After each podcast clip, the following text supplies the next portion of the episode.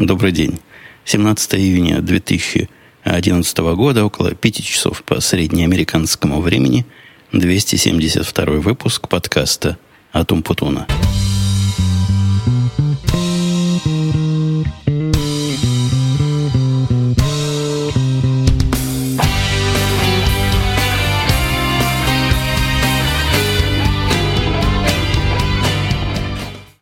Вообще-то, строго говоря, не около пяти, а ровно в 5.00. Вот именно так, 5 по военному или по-русски говоря 17 и минут 0. Не знаю по поводу секунд, мой Mac по умолчанию в менюшке не показывает сколько секунд. В такое ровное время я сел без всякой задней мысли, а исключительно вызвано желанием наконец-то рассказать накопленное за прошедшие сколько дней, 10, сколько мы не слышали с вами с момента прошлого выпуска. Ну и, конечно, как обычно, семья позволяет, но она, строго говоря, позволяет мне это делать практически каждый день, потому что летние каникулы у них расписаны, ну, чуть ли не до часу. Вот сейчас они вернулись с какого-то детского мероприятия, дочка с женой, и пошли на очередное занятие по теннису. Теннис у нас вот тот самый большой, с ракеткой. Специальную ракетку купили с каким-то номером. Тренер сказал, какой номер надо – там, оказывается, не все одинаковые, что для меня стало сюрпризом. Так вот, пошли они на уже не первое занятие, личные, причем занятия с тренером.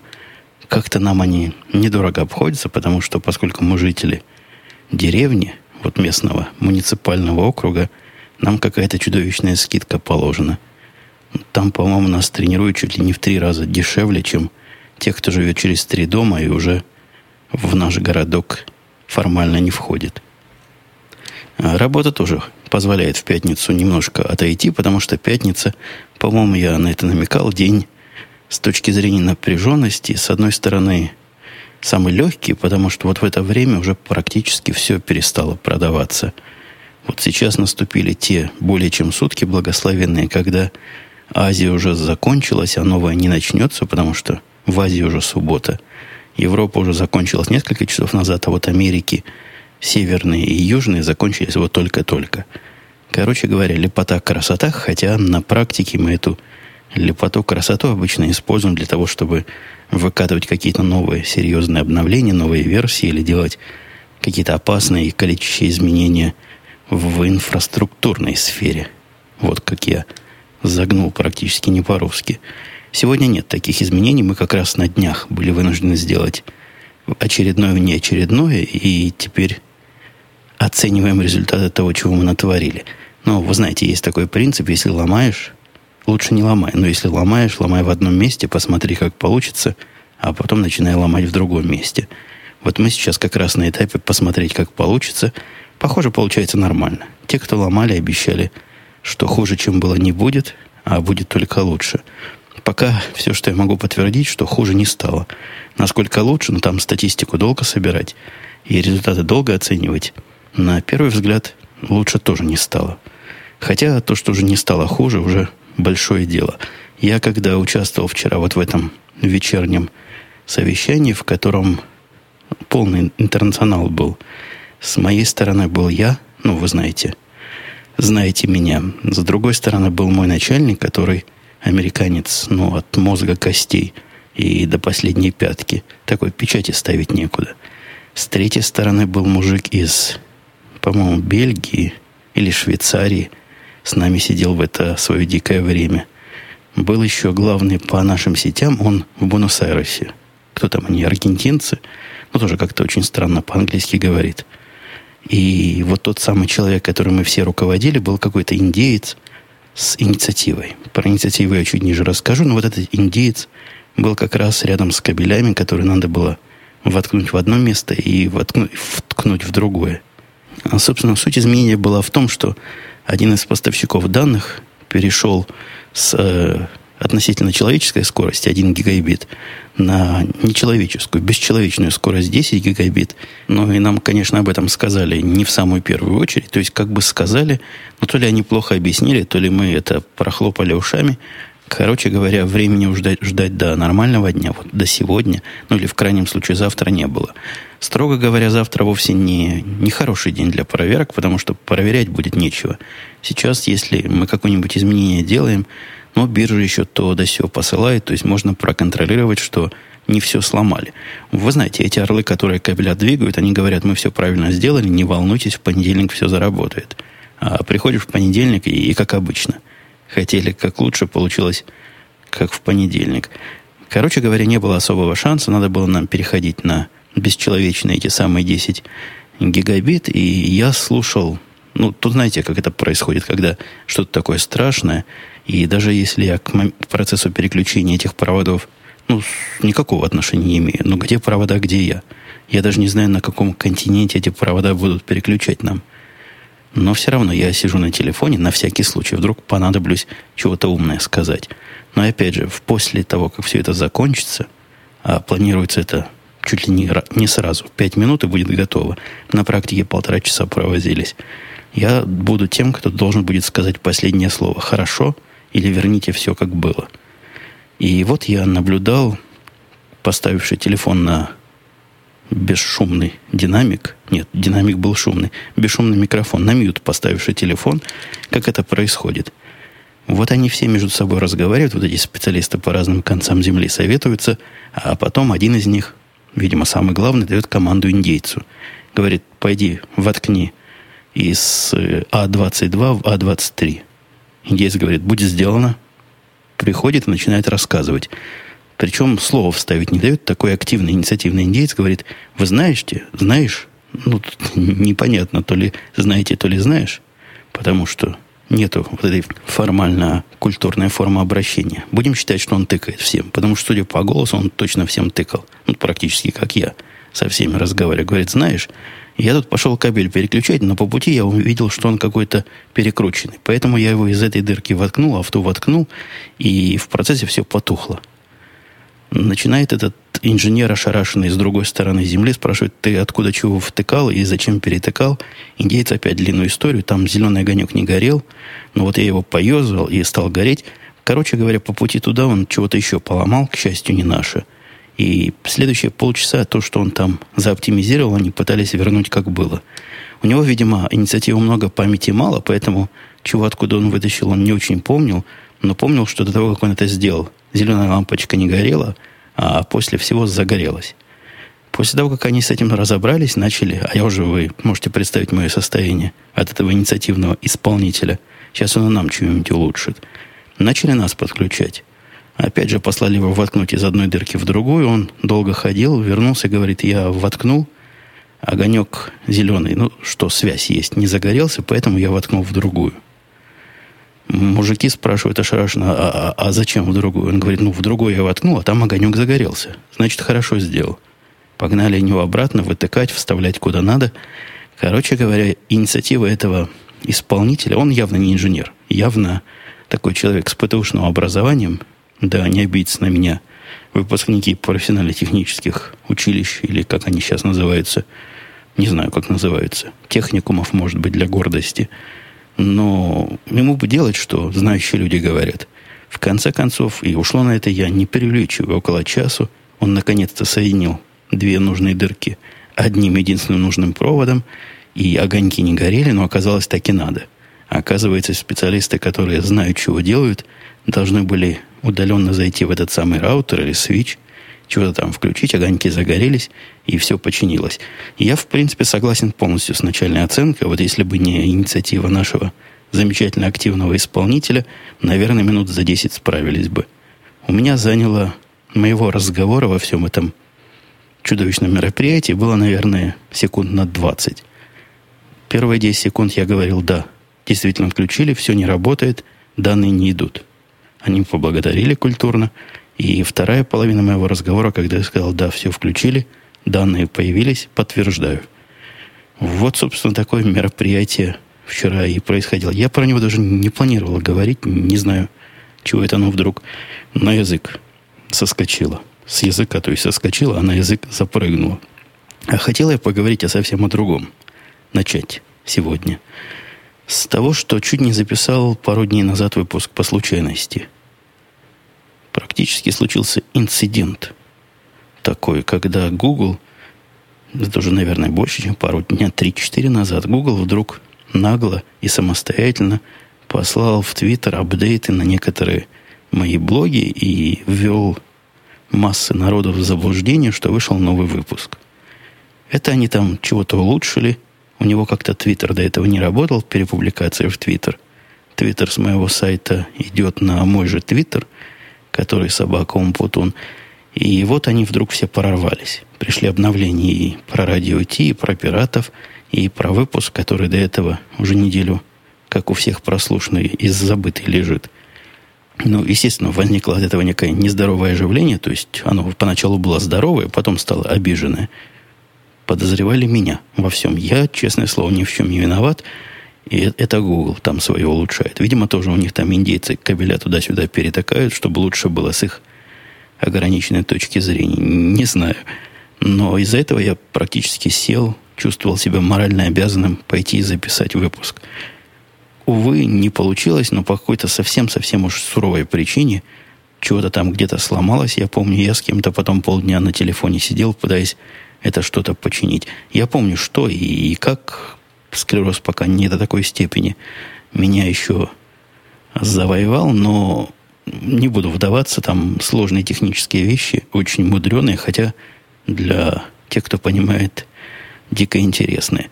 Давайте на более человеческие темы от рабочих поговорим, хотя рабочая тема у меня там внизу еще одна есть, если будет желание и силы про нее упомянуть. Так вот, закончился учебный год поздно. Неделю назад закончился. Уже июнь месяц в разгаре, а, по-моему, 10 или 11 числа закончился только год учебный. По-моему, это какой-то позор. По-моему, мы в свое время в школе то ли 25 мая заканчивали учиться, то ли 26 Ладно, за это я зуб не дам. За что зуб дам, что в июне месяце мы точно не учились. Но не бывает такого, чтобы дети в четвертом классе учились в июне месяце. Не бывает. Я думаю, вы со мной согласитесь, и так быть не должно. Но еще более странным, мне кажется, то, что начинается Новый год не 1 сентября, как у всех нормальных людей, и как он и должен начинаться, а 18 августа – то есть, вы понимаете, два месяца дали моей дочке отдохнуть от вот этой школы. И под вот этой школой я имею в виду сложную школу. То есть, во всяком случае, по времени они там долго сидят, много учат, такие домашние задания задают. Дочка женой часами эти уроки делает. Я тоже как-то попробовал все эти примеры деления уголком сделать, но я не потянул. Пришлось тихонечко достать компьютер и там подсматривать, какой ответ должен получиться. Потому что, ну, какой нормальный человек сможет числа делить? Я уж не говорю про таблицу умножения на 12, которая нам все еще не дается вот в этих старших разрядах. 11 умножить на 12, а ну, скажите кто-нибудь сходу, без калькулятора. А дочке знать положено. Ну, так вот, закончилось все это мучение, теперь начались развлечения, и в качестве первого развлечения они решили устроить, как жена сказала, happy, э, давайте я по-русски, счастливый дантистный день. Вот такой хэппи дэй они устроили, пошли к дантисту. Дантист на самом деле порадовал. То ли у нас возраст прошел, когда постоянные зубы портятся, то ли зубы как-то сами по себе улучшились, то ли мы лучше их чистить стали. Что тоже может быть, потому что жена совсем терроризирует ребенка с этой чисткой зубов. Купила ей песочные часы и заставляет чистить, пока песок сыпется с верхней половинки в нижнюю. Как бы там было или не было, но никаких нам новых дырок не нашли. Сказали, молодцы, приходите еще раз через, по-моему, полгода, детям проверяют. Велели поставить, знаете, брейсы эти, как они по-русски называются, которые на зубы такие крепляло. Потому что один зуб у нас криво растет. Девочка сразу в слезы говорит, нет, никогда. Мне подружки рассказывали, это очень больно. В общем, будем думать. То ли красотой жертвовать, то ли вот так травмировать ребенка. И я за то, чтобы когда захочет, пусть тогда и поставит, когда ей покажется это важным. И достаточно для того, чтобы терпеть причиняемые неудобства. Доктор подтвердил, что можно практически в любом детском возрасте ставить. Ну, наверное, лет в 30 уже поздно будет. Но потом, наверное, этот боковой зуб, по мне и так хорошо. Можно будет всегда выправить. Не знаю. Поглядим, как оно будет. Точно, тоже я точно знаю, в каком бы возрасте это ни происходило. Платить, конечно, придется мне. И вот эти ортодонтовские штуки по выправлению, по слухам, стоят каких-то неслабых денег. Но пока, к счастью, она этого не хочет, так что лишние статьи расхода у нас, скорее всего, в ближайшее время не появится. И еще проблема была с учебниками. Нужны тут наполеоновские планы нашу математику подтягивать. Математика наша просела за последний учебный год, доложу вам чисто откровенно и чисто сердечно. По причине, мне кажется, учительница какая-то не такая попалась. Она какая-то действительно странноватая. Немножко. Немножко. А может, сильно странная. Какая-то у нее идея в том, что ребенок все должен делать самостоятельно, и в эту сторону она пытается их нагинать. Причем самостоятельность доходит до такой степени, что когда дочка приходит и записывает частично домашнее задание, а потом я пишу учительнице записку, не могли бы вы, дорогая, там, как ее зовут, не помню, проверять, что дочка дописывает его до конца и расписываться. Ну, невнимательно у нас ребенок. Такой на бегу все может делать. А особенно интеллектуальные занятия она не очень любит. Она любит занятия социальные и искусство всякое. Вот это то, что нам надо. А вот эти науки, математики, физики, химии, ботаники, физик у них... Нет, физики уже были у них в каком-то виде. Ботаники тоже были, история была, и вроде как социология каким-то образом трогали. Все это у них называется одним словом наука. Так вот, к наукам она относится со скукой. Ни человека на науке, и, по-моему, это нормально. Ну так вот, мое предложение ничего из себя странного, поверьте, не представляет. Попросил я ее всего лишь расписываться на домашнем задании. Она в ответ накатала длинное такое послание, которое без э, специальной программы по распознаванию почерка учителей и врачей невозможно вообще понять. Это даже странно, как учитель может вот так писать. Там даже не закорючки, там какие-то палочки, крестики и просто какой-то код машины. Мы всей семьей смотрели, смотрели, не смогли понять. Дочка смотрела, смотрела, хотя, видимо, и не положено, не смогла понять. Потом позвали жучку, позвали кошку. Никто не смог понять. Мальчику дали прочитать, как практически местному. Он тоже почесал репу, два слова смог перевести, не смог понять. Его подруга расколола большую часть всего этого, потому что учится на психолога, уже доучилась. И, видимо, с психологическим образованием такие загорючки легче воспринимать. В длинной речи, в которой не было ни грамма смысла, написала учительница, что она против, значит, такого подписывать, потому что она наоборот, за то, чтобы дитё было самостоятельное. Опять она в свою сторону гнет. Но любит тут школа воспитывать, с одной стороны, тренировкой постоянной одного и того же какой-то автоматизм, я за. А с другой стороны, пытается еще с другого боку засунуть инициативу которая с автоматизмом плохо сочетается, ну и получается, как получается. И, и я туманно эту всю мысль выражаю, потому что я сам не очень понимаю, чего они хотят добиться. Почему бы не расписаться в дневнике? Что ж тут такого страшного? Вместо того, чтобы писать всю эту длинную телегу.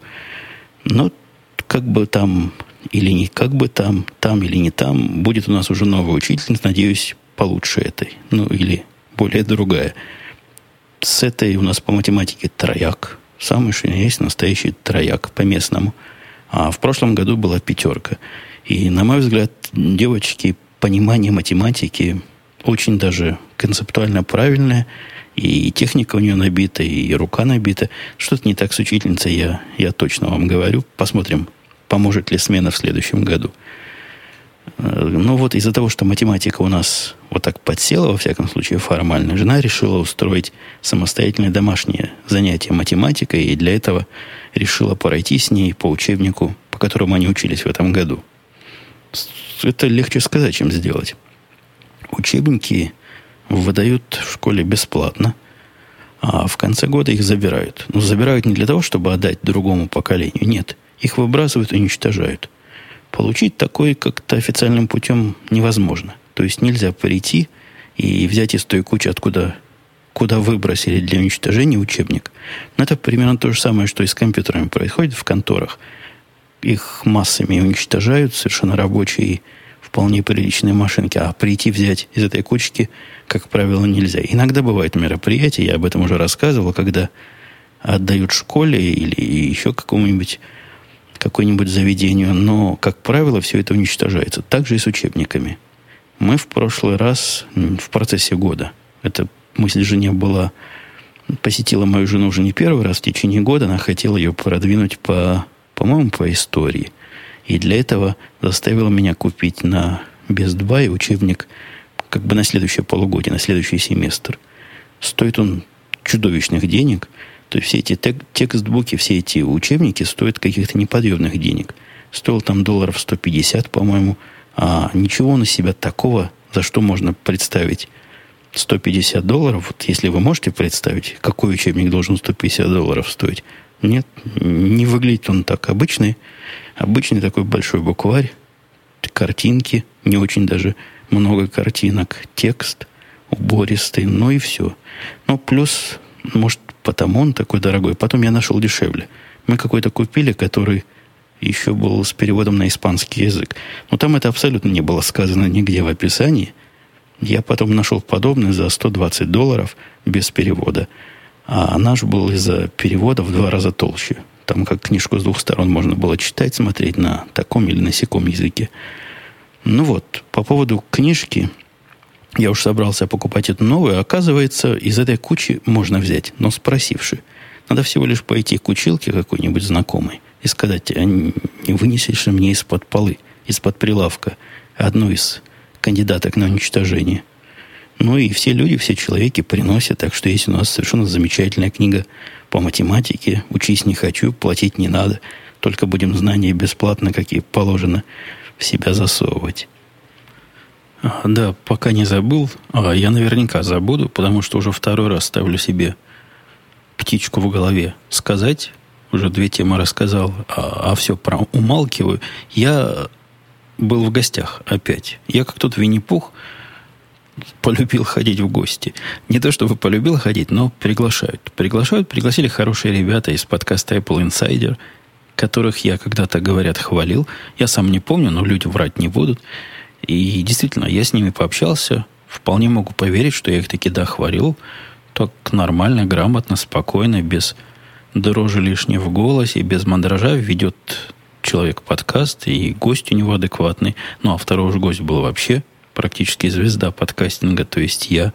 Поговорили мы там довольно серьезно, хотя не напряженно, больше часа на разные около Apple темы, ну, так он и называется, подкаст Apple Insider.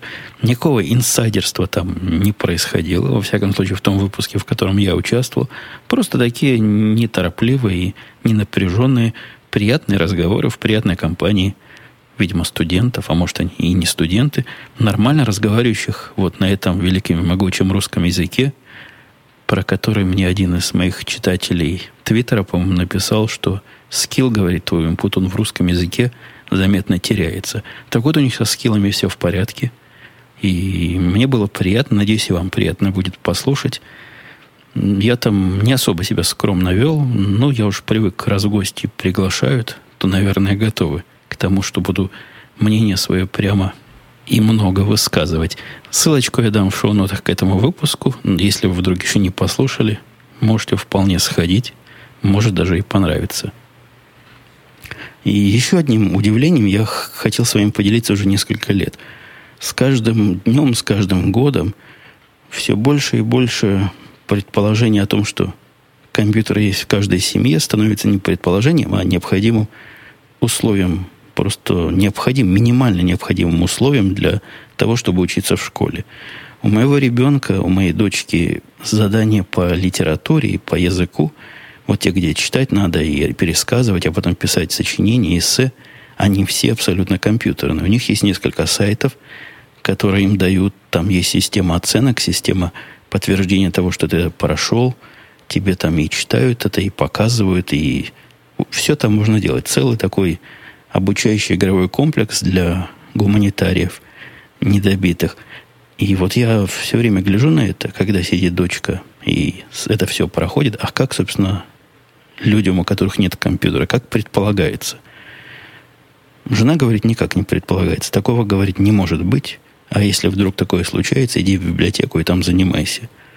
Сильно образование на компьютеры повернуто, Притом нужен именно компьютер. Какой-нибудь iPad не подойдет. Я пытался. Там половина всех этих домашних работ необходимо такое, чего в iPad нет, а именно флеш.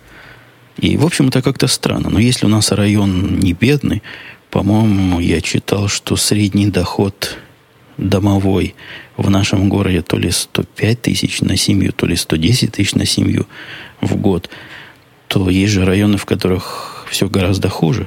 А, насколько я понимаю, программа учебная одна и та же везде. Как там обходится? Неужели все бедные дети, у которых нет компьютера, идут, идут в библиотеки? До библиотек не хватит на всех этих бедных детей. А iPad им раздавать, как я только что пояснил, тоже не выход. Что ж, каждому теперь по компьютеру покупать? Нет, я требую назад к бумажным книгам, к дешевым и доступным всем технологиям. Не, а серьезно говоря, еще до того, как я удивлялся тому, что у всех должно быть компьютер, я еще удивлялся, когда мальчик учился в своем колледже, что у всех должны быть лазерные принтеры. Там просто требуют, чтобы ты представил работу, напечатанную на лазерном принтере – ни больше, ни меньше. Тоже такое умолчание, которое, видимо, у всех есть. А если нет, то должно быть у всех и каждого. Из моих знакомых, которые вокруг меня и которые дома держат какую-то компьютерную технику по работе, лазерный принтер есть только у меня. Не потому, что я такой крутой, богатый, а потому, что в свое время я просто устал от замены чернил и в конце концов купил себе по тем временам довольно дорогой лазерный принтер, хотя он был самый дешевый из того, что тогда было. Сейчас они, конечно, подешевели, но тем не менее, ну, весь народ на обычных струйных, насколько я вижу вокруг себя. А вот в колледже не получится. Для колледжа будь добр, а лазерный принтер купи.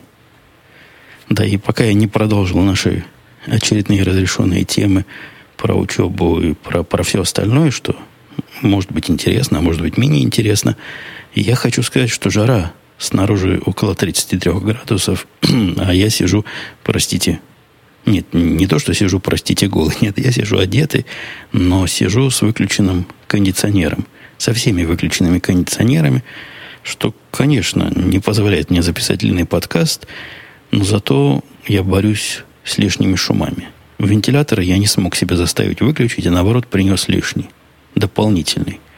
И еще один – и они все теперь дуют в сторону микрофона, если вам там чего задувает. Это так задумано. Это так нормально. Музыку я не стану включать. А может и стану. Ну, в общем, если вы музыку слышите, конечно, проигнорируйте все вышесказанное, вы там ничего не услышите. А если нет музыки, то так и было автором предусмотрено. Так вот, из э, гуманитарных наших заданий на лето первую книгу начали читать как, как и он в наше время, я не знаю, как сейчас в школах делают или нет, а в мое время, в, когда я учился в школе, давали список книг на лето, которые я никогда не читал, и, честно говоря, не видел ни одного живого человека, который хоть что-то из этого пытался читать. Я также не припоминаю, чтобы это хоть кто-то их когда-то проверял. Но вот был такой ритуал, училка давала список, мы это записывали. Некоторые зубрилые отличники относили родителям, может, родителям эти книги доставали, и, может, даже эти зубрилы эти книги и читали. Не знаю. Здесь это строго. То есть дали прочитать книгу, будь добра, прочти. Не опционально, обязательно. Самая первая книга называлась Ой-ой-ой-ой, «Спасение Заши». Вот, вспомнил название. Так и называлось «Спасти Зашу». Заша так и пишется, как слышится, через «з». Z-A S-H-A. Заша. Ну, как Саша, только почему-то Z. При более близком знакомстве жена была несколько ошарашена содержанием этой книги, а дочке вполне нравится. Книга про русских. Русская такая книга, и собаку совершенно, видите, по-русски зовут Заша, то есть Саша. В книге фигурируют мальчики каком-то немалом количестве, причем все они называют друг друга полными именами. Там Михаил, Дмитрий, они все так друг к другу обращаются. А когда появляется взрослый, обязательно по имени-отчеству. Взрослые друг к другу, но и в книге они всегда двумя словами указаны. Видимо, для того, чтобы показать их русскость. У Заша это несчастная собачка, потому что она, не поверите, кто немецкая овчарка. А дело в этой книге происходит судя по всему, сразу после войны. И поэтому из тех первых страниц, что мы поняли, основная интрига книги в том, что дети, значит, эту самую собаку нашли, а теперь ее от э, злобного КГБ, нет, ГПУ, от злобного ГПУ скрывают, потому что ГПУ придет и собаку заберет или даже убьет, потому что собака немецкая, а только война закончилась. И вот дети пускаются во все тяжкие, более-менее незаконные поступки для того, чтобы собаку от властей скрыть. Потому что, вы знаете, власть она такая. Как только видит немецкую овчарку, сразу ей пулю в лоб. Вот такая бредовая какая-то история абсолютно. И она не просто случайно попалась, я напомню. Нам это дали почитать по школьной программе. Не знаю, может, там какой-то автор известный, может, какой-то классик написал в алкогольном порыве или задурманенный очередной дозой наркотиков, не знаю. Я потом дочку еще раз спрошу подробно, но вчера я у нее спросил, что там было. Она как-то мало понимает. Вот до нее пока вся эта интрига, весь этот пафос, почему вот так не любят собаку и почему надо скрывать, для нее не очень понятен. Мы пытались объяснить, что вот только что война была с немцами, а она резонно спрашивает, ну а, а собака при чем тут? Будем, будем думать над ответами. У меня есть еще одна тема, которая называется «Сага». Причем пишется, знаете, с определенным артиклем такая, такая та самая сага. Именно вот, вот та сага. Сага называется «Теща интернет». Если вы помните, теща моя, вооруженная, одаренная, iPad 2 прекрасно доехала до места своего постоянного проживания, дислоцирования. Никто к ней на границе не приставал, никаких взяток, как она боялась, не вымогал, iPad никто не отобрал, все нормально, все цивилизованно. Мы надеялись и интернет цивилизованно получить. Я рассказывал о своих приготовлениях, и я рассказывал о том, что интересовался ненавязчиво у одного из слушателей. И если в Таганроге интернет, он тоже обиделся, говорит, ты что, нас вообще за Эфиопию считаешь? Конечно, есть. И, и такой, и секой, и пятый, и десятый. На практике оказалось, что в том доме, где теща живет, есть один единственный интернет. Вот другого нет. Есть одна версия, один вариант, один провайдер. Провайдер – это бывшая государственная контора, которая была телефонной станцией. Судя по всему, стиля работы она немного поменяла, а я с, этим, с этими телефонщиками в свое время много общался. А уж сколько взяток занес туда, чтобы мне поставили телефон в далеком 80 это у меня одна из систем про себя рассказывает. Но нашему разговору явно не помогает. Я ее отключил, чтобы не блимкало больше. Так вот, 80, да, что было в 89-м, я уже не помню. К чему это я все говорил-то? Дайте я остановлюсь, послушаю, как меня с мысли сбили-то, а?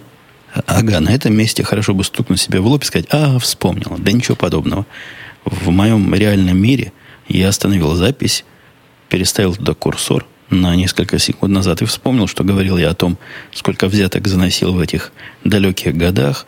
И в конце концов-то получил в 89-90 году телефон, что в Таганроге это было вообще немыслимо. Вы не представляете, насколько немыслимо и какой уровня, с каким уровнем мне приходилось общаться для того, чтобы себе этот самый телефон заполучить. Вот, а, а теперь они работают по-новому, ставят интернет. Тещи моей сразу они ее обидели. То есть она пришла к ним, говорит, хочу интернет, но у меня только iPad есть. Они говорят, иди отсюда. Иди отсюда, мы интернет делаем только тем, у кого есть компьютер. Ваше устройство к интернету, сказали ей, вообще не подключается.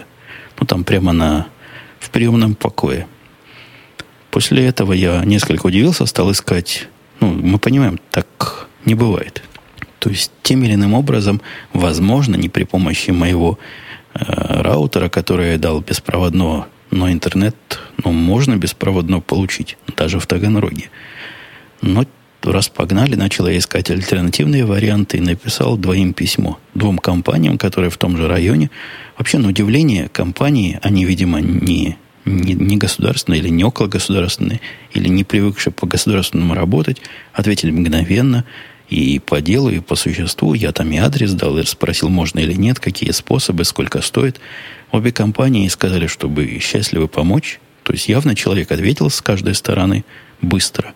Но не могут, потому что этот дом не за ними, не подключен, не освоен пока. Короче говоря, там какая-то домовая мафия.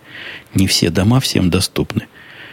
Узнал я из читателей, от читателей моего твиттера и, видимо, от слушателей подкаста, что такие могут поставить. И один добрый человек из Ростова-на-Дону потратил массу своего, не знаю, насколько массу, но какое-то знатное количество своего времени, за что ему большую человеческую благодарность записи в учетную карточку выражаю и выражал, и буду выражать. Я разобрался таки на месте, что все можно и все делается, и есть живые люди, у которых именно так все и работает. Дал правильные телефоны, явки, правильные кодовые слова специальные. Там я от Васи, я от Ивана Ивановича. Кому пойти, чего сказать, на какой телефон позвонить. И со всеми этими знаниями я послал тещу еще раз. Все завершилось, ну, как обычно, по блату. Замечательно сказали, ваше заявление рассматривается. Срок рассмотрения две недели. У нее заявление на подключение интернета. Они его рассматривают две недели, после этого начнется процесс подключения, который неизвестно сколько возьмет. Но они не признались, может, действительно за пять минут подключат. А не так все просто. Закончились две недели, вот на днях. А оказалось, что подключить ее нельзя – без разрешения компании, которая занимается сигнализацией. У нее дома сигнализация. Когда покупали эту квартиру, разменивали там, где она раньше жила, она вот на эту продвинутую в центре города, там была сигнализация, вот с тех пор она и стоит. Это тоже, говорят, ценится. Ну, действительно, хорошая фича. Если, если уж есть, то почему не иметь? Но для того, чтобы поверх этой или рядом с этой сигнализацией провести интернет, необходимо разрешение от компании, которая этой самой сигнализацией занимается. Причем не просто разрешение тещи на руки, она должна как-то эти два документа потока, эти два торжества бюрократии между собой свести, они между собой должны сговориться. Процесс этот занимает минимум месяц, так сказали в той конторе, которая сигнализацией заведует. И это в лучшем случае, если нужный человек будет на месте. Так что процесс подключения тещи к интернету еще в процессе, в прогрессе, процесс в прогрессе или прогресс в процессе. И конца и края пока не видно. Я боюсь, после того, как она сведет между собой эти две сущности, появится какая-то третья, которую надо будет опять рекурсивно сводить с двумя уже спаренными. Ну, посмотрим, как закончится. Пока никакого интернета нет. Мы пытались найти у соседей. Знаете, как Wi-Fi включаешь, соседи рядом. Трудно понять, правильно она делала то, что я ей велел делать, или или действительно нет соседей с открытым Wi-Fi, но никого во всем пятиэтажном доме в пределах ее досягаемости пока не обнаружилось, так что на iPad пользуется исключительно в офлайновом режиме. Там есть чего поделать. Я кучу книжек туда закачал, кучу всяких игр. Всем этим она активно пока и развлекается, и не жалуется. Хотя, конечно, хочется и в онлайн, хочется наши новые фотографии посмотреть, хочется поговорить по скайпу или фейстайму. Не получается. Необходимо сводить потоки документооборотов. Давайте я не буду рассказывать ни про дилемму, которая у меня тут возникла, благодаря одному из вас, дорогие мои, ни про работу, когда слишком хорошо, это плохо, часть вторая, и даже про шашлык промолчу, а сразу пойду к вопросам, поскольку время двигается.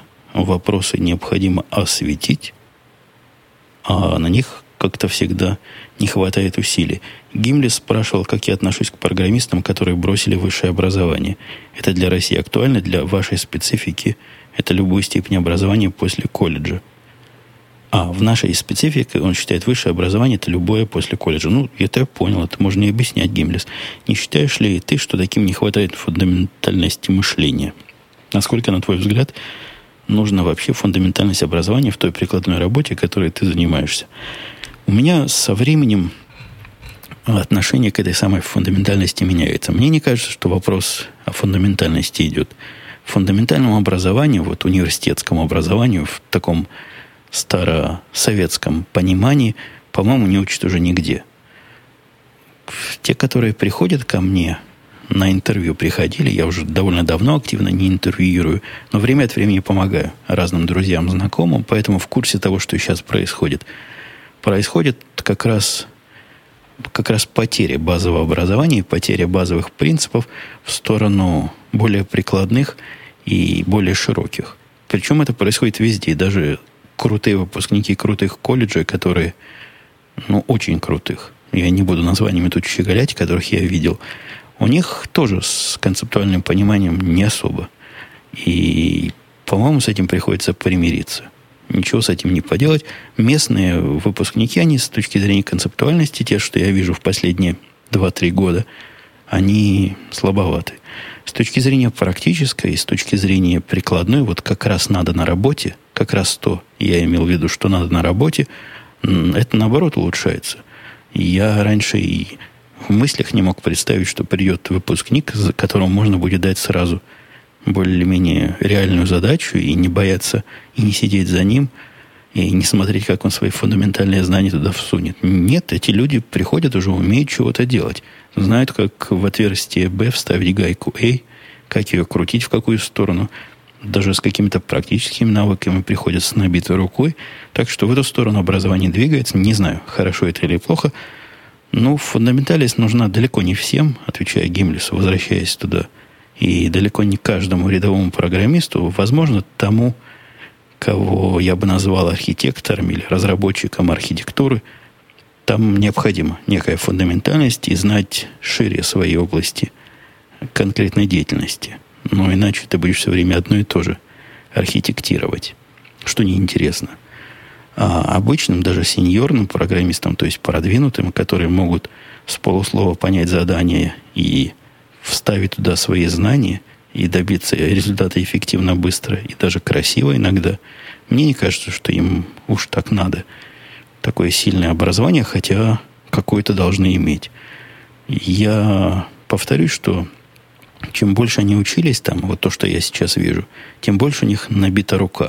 То есть практически мне приходит полуподготовленные специалисты, и степень их полуподготовленности сильно зависит от того, насколько долго и насколько хорошо они учились там, где учились.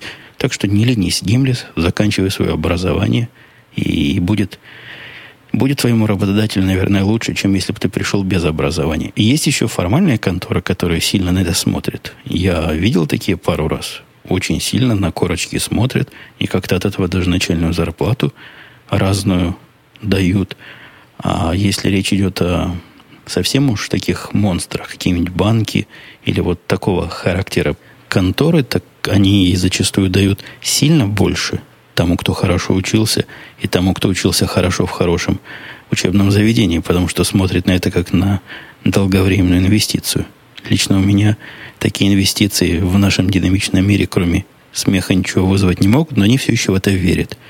Вот мы сейчас его заинтересуем, дадим ему не 40 тысяч, как, как бы хватило 100% других, 99% других выпускников, а дадим ему 50, но зато он будет у нас верный. Ну, типа как в Японии, когда человек растет на одном месте вместе с фирмой и никуда не переходит. Это все, повторюсь, мне видится устаревшим подходом.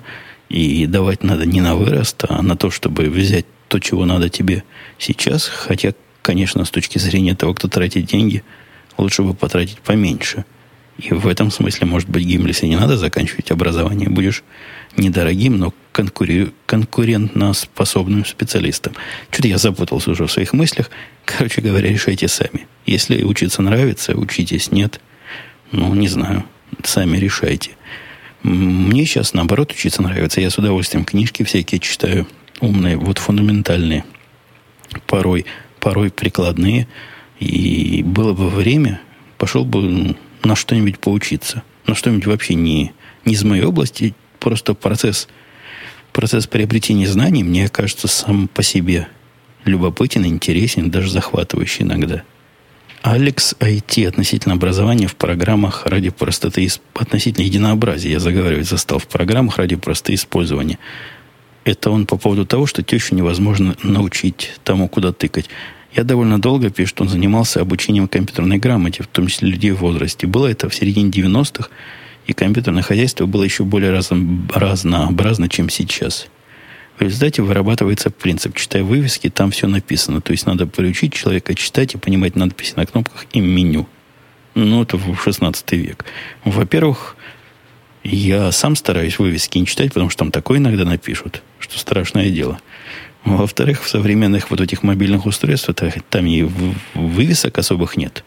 То есть на кнопках стрелочки нарисованы, а когда в том же ридере видишь рядом в одном левом углу две кнопки похожей формы и похожей функциональности, которая на одной написано back. Причем на русский язык это в упор никак не переводится. Ладно, теща записывает прямо и читает его васк.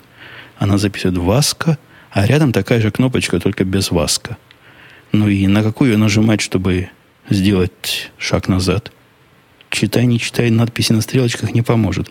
Если автор заложил кривоватый и понятный только специально натренированным специалистам интерфейс, там не все так сложно, она уже совсем могла уверенно обходиться, но чтение не поможет. И никакой фундаментальности здесь, и никакой концептуальности здесь тоже нет. Мы, люди, которые видели все на свете, можем представить, чего там в голове автора было, но и то иногда не на ту кнопочку ткнешь. Но действительно, большая разница между, между, например, моей женой или моей дочкой и тещей, то, что дочка с женой не боятся пробовать. Если они не туда куда-то попали, они потыкают, потыкают и вернутся обратно.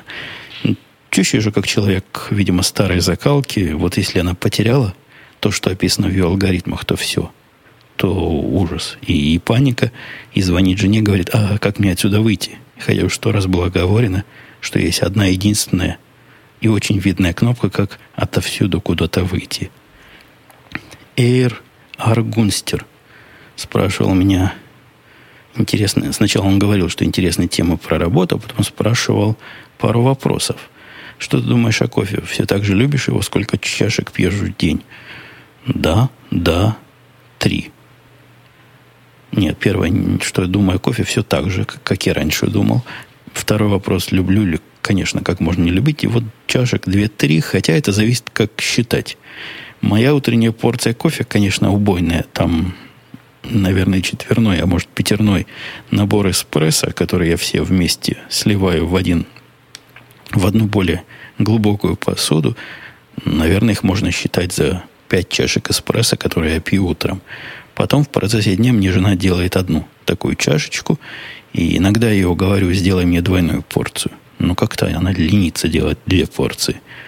Ну, и иногда туда часов к шести я иногда выпью еще одну. Тут, да, тут одно обычно дело заканчивается. Вот и все. Вот такие мои три подхода. В чашках посчитать трудно. Но люблю, люблю это дело и чувствую на себе явный эффект кофеина – ну, без него я проснуться не могу с утра. А еще в отсутствие этого самого эффекта можете наблюдать прямо сейчас. Видите, язык заплетается, и речь не стройна. Это я за рабочий день устал, и спать хочу, хотя пять часов, а время выпить мою дневную порцию кофе. Вот не попил, а с вами тут языком чешу. Сколько времени тратишь дальше, спрашивал Эйр, на чтение рабочей почты – не перешел ли ты на MS Office 2011 Mac с нормальным Outlook из виртуальной машины? Я немного трачу время на почту. У меня довольно простые там правила в почте, автоматические правила по сбору и, и разбросу ее по разным местам. Я небольшой э, поклонник автоматических этих систем обработки, то есть правила мои самые простые, разбрасывают их по по простым и понятным спискам их всего раз, два, три, четыре, пять, шесть, семь, восемь. Всего восемь списков, которые постоянно перед глазами. И я знаю, что вот если в одном из списков что-то появляется, в одном из, не во всех, то надо посмотреть прямо сейчас, а в другом можно и потом, после обеда. В результате работа с почтой растягивается на целый день, хотя иногда придет такое письмо, на которое устанешь отвечать. Но это не совсем уж работа с почтой. Это скорее работа с респондентом, с моим корреспондентом. Ну, когда я сильно занят, когда мне надо делать что-то важное, я уже не раз замечал, что не отвечая недели, даже две на почту, ничего, мир не сходит со своей оси. Магнитные зоны не мигрируют, и Гольфстрим все еще течет туда, куда тек. Ничего в этой почте такого нет, чего нельзя было не ответить. А если это кому-то на самом деле надо, он меня найдет. Он меня найдет или по телефону, или по мессенджеру, или попробует как-то со мной еще раз связаться. Короче говоря, фанатизма к отношению почты я не испытываю, и вам того же желаю. Не испытывать желаю. А на Outlook я на это не смог перейти, потому что он ужасен более чем полностью. Он хуже прошлого, хотя и выглядит лучше. Я об этом подробно рассказывал в радио Ти, по-моему, и не раз. Это просто удивительно, какая диверсия Microsoft совершила для нас, пользователей Мака, относительно продвинутых пользователей Мака. Я на почтовом клиенте Mail App, как ни странно, на том самом стандартном, стандартном, который из наборчика операционной системы OS X, и настроил его под себя, немножко расширил, чтобы он по-человечески выглядел. Там немножко хакнул, здесь немножко причесал, и он очень достойный, очень простой и предсказуемый получился. И календари у меня тоже стандартные. Все это смогло стать реальностью после того, как наконец-то меня на нормальный Exchange сервер перевели. То есть я теперь могу напрямую из Exchange почту стандартными средствами получать. Радости моей нет предела. Никаких более я не знаю, продвинутых или более навороченных решений мне сто лет не надо. Вот то, что есть, работает и хорошо. Моя работа точно не вокруг почты и ее улучшения построена. Слушатель ZZZ, нет, ZZZT, ZIT спрашивал. Евгений, спасибо за подкаст. Хорошее времяпрепровождение в ночную смену. Вопрос у меня к тебе не является вопросом, а скорее темой для размышления. Как можно, спрашивать, раскрутить такой подкаст, как вот этот? То есть, такими проектами, как Радио IT, пишет слушатель, все ясно. Допустим, мой друг увлекся IT, я могу сказать, иди послушай, там интересно и по теме. Но в этом подкасте это ведь вы просто, он на вы меня называет, смотри, какой культурный. Вы просто говорите о своей жизни. Начал слушать меня, он дальше пишет после радио, после участия в орнитологии и думал, что Тут длинное письмо, я его сокращаю. Он думал, что популярность меня вызвана тем, что я в радио Ти участвую, а потом с удивлением обнаружил, что скорее наоборот. Ну, или, во всяком случае, хронологически это неверно. Я небольшой знаток в раскрутке подкастов. Я как-то на эту тему у кого-то в гостях уже выступал. И мне не кажется, что в современных условиях, когда подкастов на русском языке, как было пять лет назад, кот наплакал, так и сейчас три кота, может, пришли и наплакали. Никакой проблемы в раскрутке нет. Хороший подкаст рано или поздно заметен станет. Но его заметят, да все заметят. Все те, кто, кого вы хотели бы иметь у себя в слушателях, его заметят сами по себе. Никакой рекламной кампании я никогда подкастом никаким не устраивал. Я даже не знаю, как это делается и никакой раскруткой не занимаюсь и не занимался. Рано еще этим заниматься. То есть конкуренции нет. С кем конкурировать-то? Подкастов при таком количестве конкурентов они могут быть только коллегами и друзьями, а вовсе не злейшими врагами, которые сводят какие-то мои преимущества на нет. Так что записывайте на любую тему, и если будет хорошо, будет у вас тоже много хороших и вот таких любопытных, любопытствующих даже слушателей. Ой, я тут заметил, в конце ZZT пишет, что это был риторический вопрос, а я на него ответил. Ну вот, видите, есть у вас подкаст, теперь послушать, в котором отвечают даже на риторические вопросы. Мне тут донесли сразу несколько человек, в том числе и Константин Роткевич, что на имобилке есть место, где написано, что скачивать по подписке можно большую часть коллекции. И, и там же мне еще уточнили, что можно скачивать только те, которые отмечены желтой полоской в левом верхнем углу. Ну да, таких я тоже обнаружил. Это тайное, тайное знание. Не обнаружил, а подтвердил после того, как обнаружили его слушатели.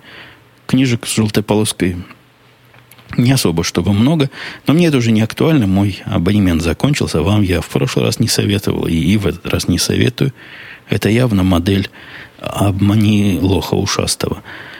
Дальше Семен писал, не дальше, а просто Семен писал. Кудиев. Аудиокниги можно бесплатно и легально скачать на сайте Биберу. Книги в основном в достойном качестве, уж точно без щелчков. Ссылки на книги прямые. Книги легальные, так как озвучивается либо то, что перешло в общественное достояние, либо то, что согласовано с авторами. Дикторы озвучивают эксклюзивно для сайта. Не знаю, то ли у меня терпения нет, то ли у нас понимание достойного качества совсем разные с Семеном. Но я недолго там искал, а нашел в рекомендованных или там в высокой какой-то рейтинге, в высоком категории книгу, на которой даже такой значок стоит «высокое качество». И я послушал, ужаснулся. То есть, если вот это высокое качество, если это предполагается, что я буду слушать прямо в ушах 10 часов, это очень напряженно. Ну, то есть лучше, чем совсем уж самиздатовский самиздат. Или самоговор, самонаговор, самооговор. В общем, чем самодеятельность лучше, но все равно. Чуть лучше, чем самодеятельность, а это я тронул вершину, видимо, их айсберга. Я подозреваю, что остальное еще хуже. Так что проблема источника аудиокниг легального, полулегального, но в хорошем качестве все еще остается открытой проблемой. По поводу надеть, одеть, я пользуюсь, пишет царь, всем правилам надеть одежду, надеть надежду. Я перепутал надеть одежду, одеть надежду. Я много раз это правило слыхал. Мне его раз... Это у меня мальчик вернулся, там дверями хлопает. Мне его раз десять Маринка рассказывала в подкасте «Радио Ти». Я не понимаю, чего это означает. Давайте я еще раз прочитаю. Надеть одежду, а одеть надежду. Какое-то бессмысленное словосочетание, по-моему, только запутывает. Если вы раньше представляли, как это правильно использовать, то теперь точно не будете знать. Ну, эти, эти дети – это ужас. Я, и я вам говорю, не рожайте вы этих детей, потому что придут вот так, услышат, что отец записывает подкаст, и все равно щелкайте, стучайте, кричать, и заставляют родители завершать досрочно. Хотя по времени я уже тут минут за 50, наверное, наговорил. Пора и честь знать. Я надеюсь услышаться на следующей неделе, ну или как рано, как смогу с вами услышаться. И на этом все. Пока.